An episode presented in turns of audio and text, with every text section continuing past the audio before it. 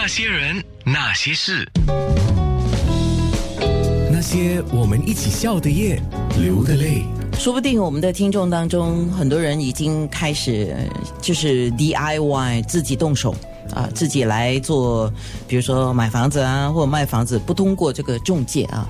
那我们今天有 Race 还有 Zen，我们就说到这个买卖房子的 DIY，我们就说它的利弊吧。说到利弊，当然先说利这方面的啊。嗯。那如果是自己来 DIY。自己动手，它的利当然就是第一，我们讲说你刚才讲省钱吗？对啊，我不用给中介费呀。那其实可以省多少钱呢？我可以分享一下。那举个例子，如果有套房子的售价价是四百五十千，作为卖家，一般你需要支付给房产经纪的佣金是房价的百分之二，再加上 GST，所以卖掉这栋房子呢，你一共需要支付九千六百三十元。那如果你是买家，购买房子所需要支付的佣金呢，一般是房价的百分之一，再加上 GST，那么就是购买这套房子你共需要花费四千八百一十五元。那如果你 DIY 真的是可以省下这些钱呢？可是有一些人宁愿花钱去请请那个中介帮忙，是我个人觉得啦，因为。我如果能够有机会再买卖房子的话，因为在新加坡要买卖房子，不是大家大家说得到就呃想得到就说得到就做得到的事情。我还是会，我个人我还是喜欢找一个中介帮忙。所以 DIY 还有什么好处呢？还有多一个好处就是你可以直接跟买家直接沟通。就有时候呢，这样的方法去达成协议可能会比较容易，而且比较坦诚。OK，所以提出的这个是从好处的角度哈，对。那我跟 Zen 两个人呢，就要来谈一下啊，请中介的这个好处。比如说，像我觉得了啊，只要我找到的中介是可靠的，呃，有信誉的，而且是有这个专业水平的。当然，很多人会觉得说，我不要给中介钱，是因为我觉得我给他钱是白给的，他都没有做事，他也不是那么精明啊。那么还有刚才 Race 提到说，买家可以跟卖家，或卖家可以跟买家直接去沟通。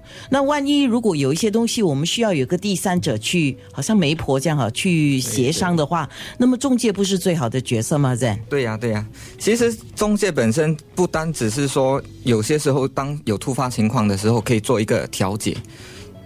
在在很像打个比方，买家在找屋子的时候，他也可以帮助买家筛选好的单位，比较好的单位，或者找到一些比较价廉物美的单位。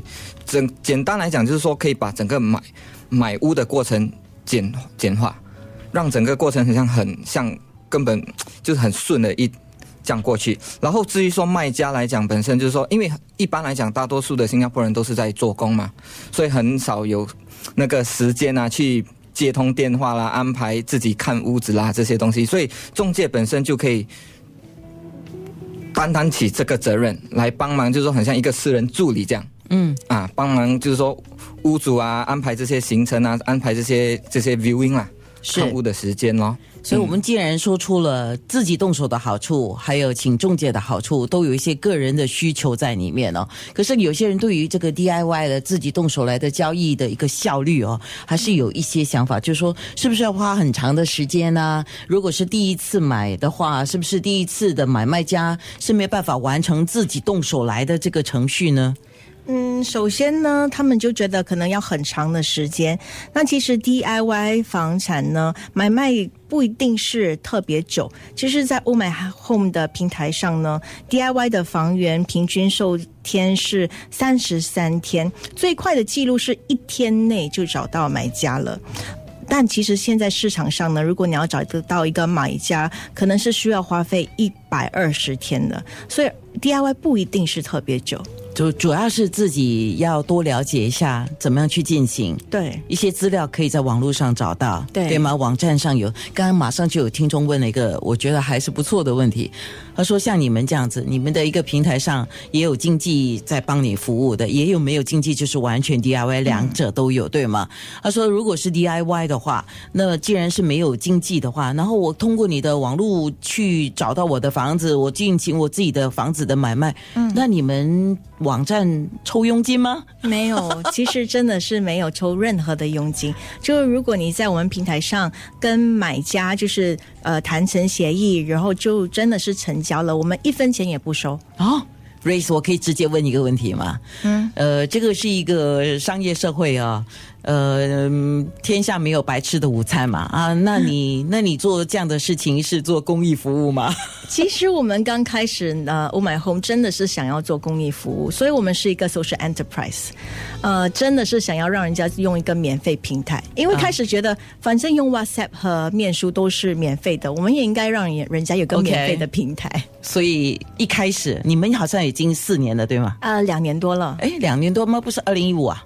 不是二零一六年。哦，OK OK，两年多，二零一六年到现在，那么一开始是这样，现在呢？呃，我们是后来发现呢，其实很多人还是需要帮助的，所以我们就推出了这些、呃定价的这个房地产经纪服务。OK，所以也就是为什么 Zen 加入你们呢、对哦，原来是这样。那些人，那些事。